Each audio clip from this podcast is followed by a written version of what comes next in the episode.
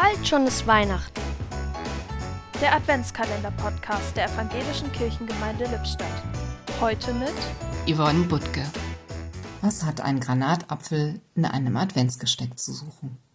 Es sieht hübsch aus und die kleine Zackenspitze des Granatapfels lässt sich wunderbar als Halter für eine schlanke Kerze nutzen.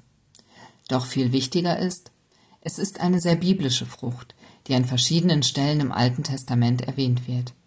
Der Granatapfel gehört in das Geburtsland Jesu Christi wie die Dattel oder die Feige und passt damit thematisch viel besser als so manches winterliche Reh, das aktuell in vorweihnachtlichen Gestecken sehr modern ist. Mit seinen Kernen steht der Granatapfel für Fruchtbarkeit, Liebe und das ewige Leben. Im Judentum erinnern die vielen Kerne an die Gebote der Torah und damit an den Bund, den Gott mit den Menschen geschlossen hat. Im Christentum stehen sie für die Kirche, die Einheit im Glauben und für die Gemeinschaft der Gläubigen. All diese Facetten machen den Granatapfel für mich zu einem Symbol für die Güte und Liebe Gottes zu seinen Menschenkindern.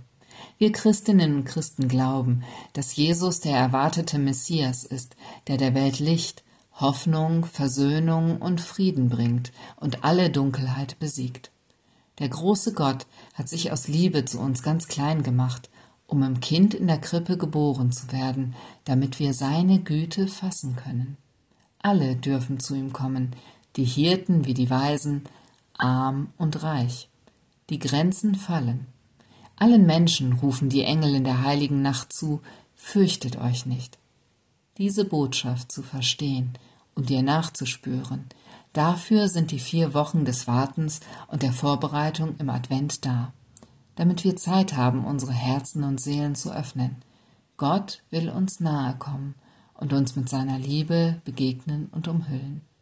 Darum ist mir der Granatapfel als Adventsschmuck herzlich willkommen, gerade weil er ein bisschen zum Nachdenken anregt. Ein Türchen öffnete heute Yvonne Butke.